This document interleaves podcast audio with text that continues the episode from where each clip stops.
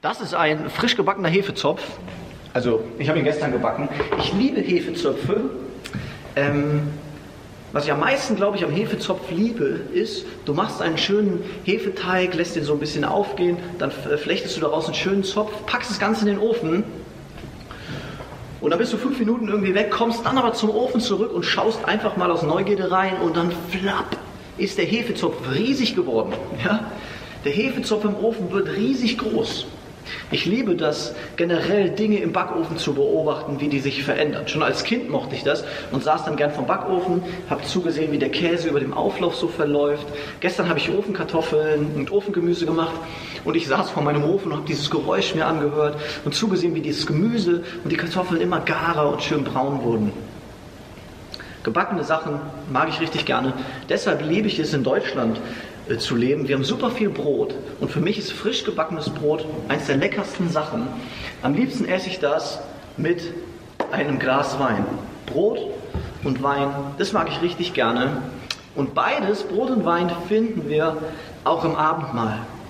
Ich habe vor ein paar Wochen eine Predigt gehalten über das Abendmahl und habe dort vor allem über den Ursprung vom Abendmahl gesprochen, dem Ursprung aus dem Alten Testament. Ja, das Abendmahl entsteht aus dem Passafest.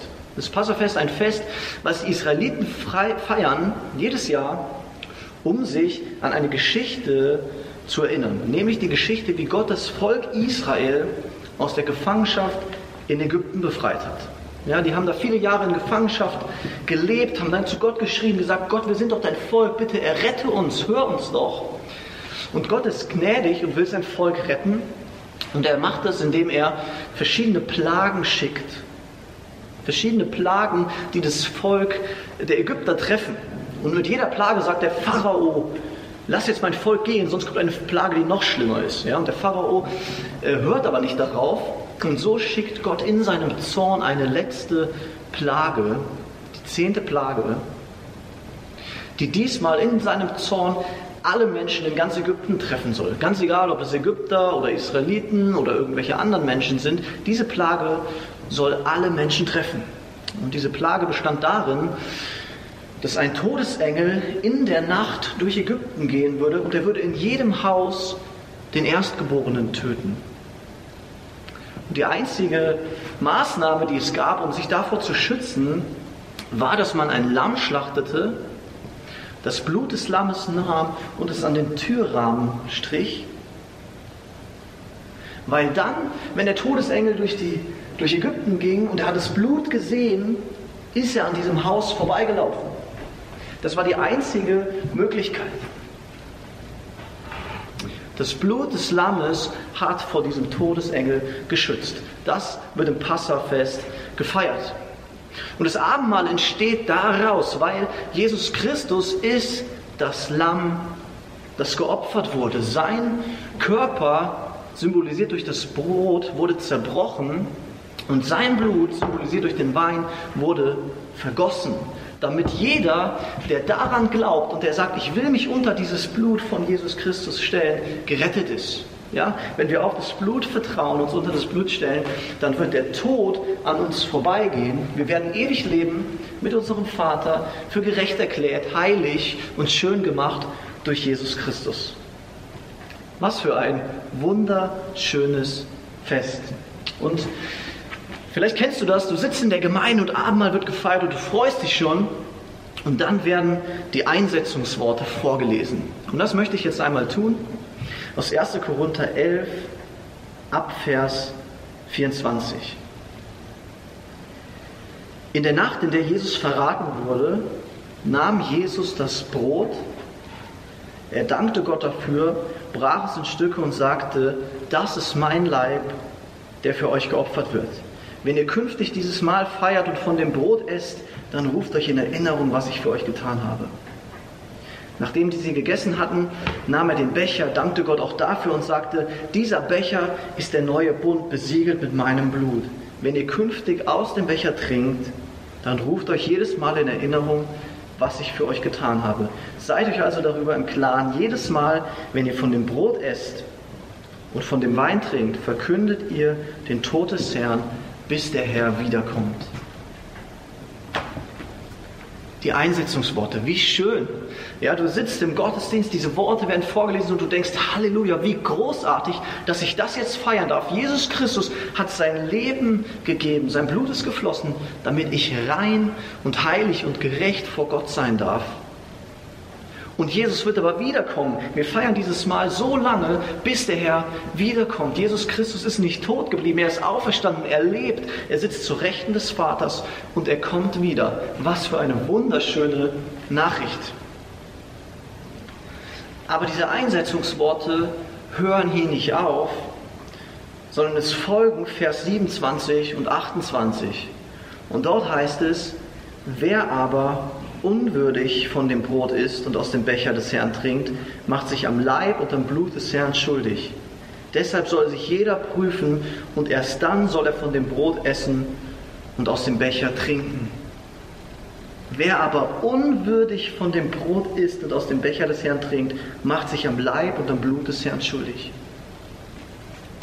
Ich weiß nicht, ob du schon mal im Gottesdienst saßt und du hast diese Worte gehört und dann hast du dich schlecht gefühlt, weil du dachtest, ich weiß gar nicht, bin ich würdig oder bin ich unwürdig, das jetzt einzunehmen? Also ich will mich nicht schuldig machen am Leib und am Blut des Herrn. Und dann scannst du so ein bisschen durch, hey, wie waren deine letzten Wochen? Wie geht es dir gerade in der Beziehung mit Jesus? Hast du irgendwie gut gehandelt oder war da viel Sünde? Und vielleicht hast du sogar dann das Abendmahl an dir vorbeigehen lassen, weil du zu dem Schluss gekommen bist, oh nein, ich war sehr unwürdig in letzter Zeit, das heißt, ich bin unwürdig, ich kann das Abendmahl jetzt nicht feiern. Ein super spannender Vers. Und ich glaube, dieser Vers hat schon bei vielen Menschen, auch bei mir, für Verunsicherung gesorgt, ähm, vielleicht sogar zu Angst geführt. Und er hat dazu geführt, dass Menschen nicht das Abendmahl feiern. Und ich glaube, eigentlich im Abendmahl bereitet Gott uns einen Tisch, einen Tisch der Gnade, an den wir hinzutreten dürfen aber dieser Vers und vielleicht auch wie dieser Vers uns erklärt wurde, hat uns öfter oder hat Menschen schon öfters mal vom Tisch der Gnade weggestoßen. Deshalb so wichtig, dass wir uns diesen Vers genau anschauen. In dem Vers das Spannendste daran ist dieses Wort unwürdig. Ja, was bedeutet es, unwürdig zu sein oder unwürdig aus dem Becher zu trinken und von dem Wein zu essen? Damit wir dieses Wort klären können, müssen wir ein bisschen uns Grammatik anschauen. Ähm, ich weiß nicht, ob du den Unterschied zwischen einem Adjektiv und einem Adverb kennst.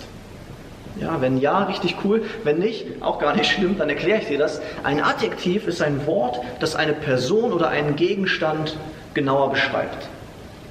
Ein Adverb ist ein Wort, was eine Tätigkeit, eine Handlung genauer beschreibt.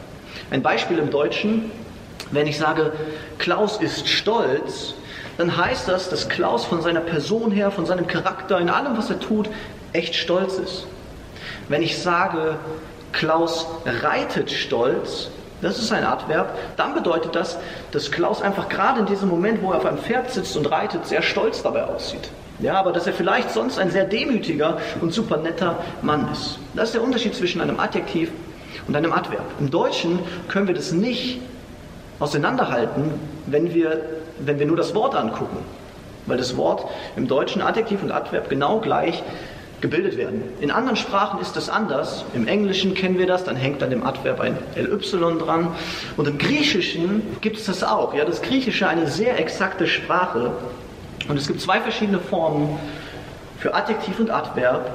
Und auch dieses Wort unwürdig gibt es als Adjektiv oder Adverb. Und hier im Text steht ein Adverb. Hier steht ein Adverb.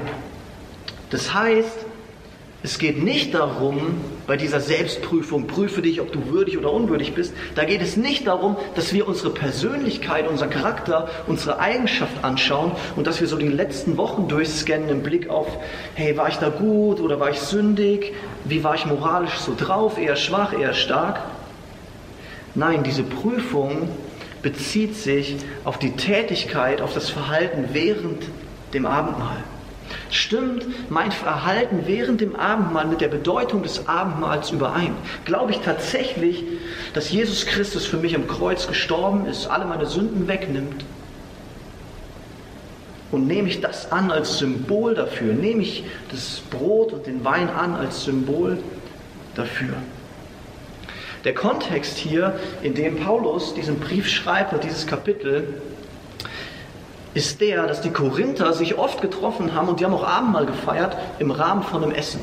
Und da war das aber so, manche Leute sind früher gekommen und hatten echt viel zu essen und die haben sich dann richtig schnell den Bauch vollgeschlagen, haben sie zum Teil sogar so viel Wein getrunken, dass sie betrunken waren. Und dann gab es da andere Menschen dabei, die kein Geld hatten oder die zu spät kamen, die haben dann nichts mehr abbekommen von dem Brot und nichts mehr abbekommen von dem Wein. Und Paulus sagt, hey, das geht doch nicht. Nämlich, das ist doch ein Fest, was Gott für euch alle gemacht hat. Deshalb achtet aufeinander und seid würdig, ja, geht würdig mit dem um, was Jesus euch da gibt. Bei uns in den Gemeinden, ich habe das in meinem Leben noch nie erlebt, muss ich ehrlich sagen, dass jemand hier so in einer Reihe saß und während dann so das Abendmahl rumgeht, nimmt er sich alle äh, kleinen Kelche und gießt sich alle auf einmal rein oder isst alles Brot. Das habe ich noch nie gesehen. Auch hier bei uns in der Hoffnungskirche. Solange wir Abendmahl feiern, hat jeder, der das Abendmahl feiern wollte, vom Abendmahl bekommen. Es geht also nicht darum zu prüfen, bin ich würdig, bin ich unwürdig von dem, was ich getan habe oder wie ich mich fühle als Person, sondern es geht darum zu schauen, okay, handle ich würdig während dem Abendmahl? Ist das wirklich für mich die Symbolik, dass Jesus Christus am Kreuz sein Leben gab, dass sein Leib zerbrochen wurde, dass sein Blut vergossen wurde, damit ich leben kann? Es geht ja sogar darum zu erkennen, dass ich als Person unwürdig bin. Zu verstehen, ich alleine schaffe es nicht mit meiner Leistung. Nein, ich brauche diesen starken, diesen schönen, diesen guten Jesus Christus, der mir Leben schenkt und der mir Leben gibt.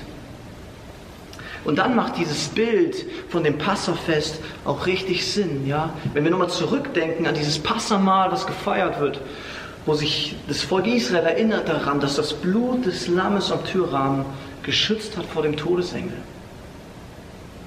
Dann dürfen wir wissen, dieser Todesengel ist an dem Haus vorbeigegangen, weil er das Blut gesehen hat. Der Todesengel hat nicht in das Fenster hineingeschaut und hat geguckt, okay, wer lebt darin und wie ist der, der darin lebt und wie hat er letzte Woche gehandelt. Nein, er hat nur auf das Blut geschaut und hat gesagt, okay, da ist das Blut des Lammes, ich gehe dran vorbei. Genauso ist es mit dem, was Jesus Christus für uns getan hat. Sein Erlösungswerk hängt nicht davon ab, wie ich mich verhalte, ob ich mal gut drauf bin, ob ich mal schlecht drauf bin. Nein, ich darf immer, wenn ich will und wenn ich, wenn ich das in Anspruch nehmen will, dass Jesus Christus sein Leben für mich gegeben hat, immer dann darf ich Abendmahl feiern. Weil das Blut Jesu ausreicht. Es geht nur um das Blut Jesu über meinem Leben. Es geht nicht darum, wie gut, wie schlecht, wie würdig oder wie unwürdig ich lebe. Nein, weil ich setze mein Vertrauen auf Jesus Christus und auf das, was er getan hat. Ich wünsche mir so sehr, dass du diesen Vers, äh, Vers 27 aus 1. Korinther 11, jetzt verstehst, gut verstehst und dass dir nie mehr irgendjemand abspricht, auch nicht du selber, das Recht zu haben oder den Anspruch an diesem Abendmahl teilzunehmen.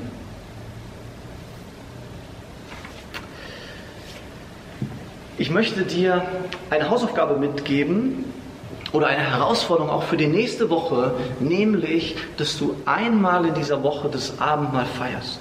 Und tu das nicht alleine, sondern tu das mit den Leuten in deinem Haus. Ja? Besorg dir ein bisschen Saft oder Wein, ein bisschen Brot, du kannst auch gerne einen Hefezopf backen und dann feiert gemeinsam das Abendmahl.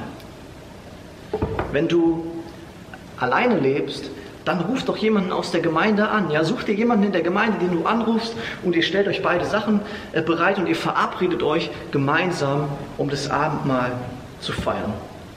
Ich bete, dass dir das ganz viel Freude und ganz viel Kraft und ganz viel Leichtigkeit und ganz viel Frieden bringt, wenn du dich daran erinnerst, Jesus Christus hat sein Leben für dich gegeben, damit du leben kannst.